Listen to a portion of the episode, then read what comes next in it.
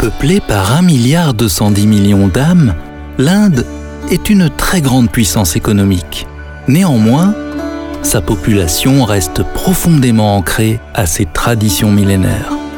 Ce voyage nous fait participer à une Kumbh Mela avec ses 50 millions de pèlerins hindous. Au cœur de Mumbai, mégapole de 23 millions d'habitants, le bidonville de Dharavi est la cité des intouchables. L'État du Kerala est un havre de paix. Plages de cocotiers, enchevêtrements de canaux navigables, jungles profondes et luxuriantes, montagnes embrumées tapissées de cultures de thé, spectaculaires danses de kathakali et arts martiaux ancestraux.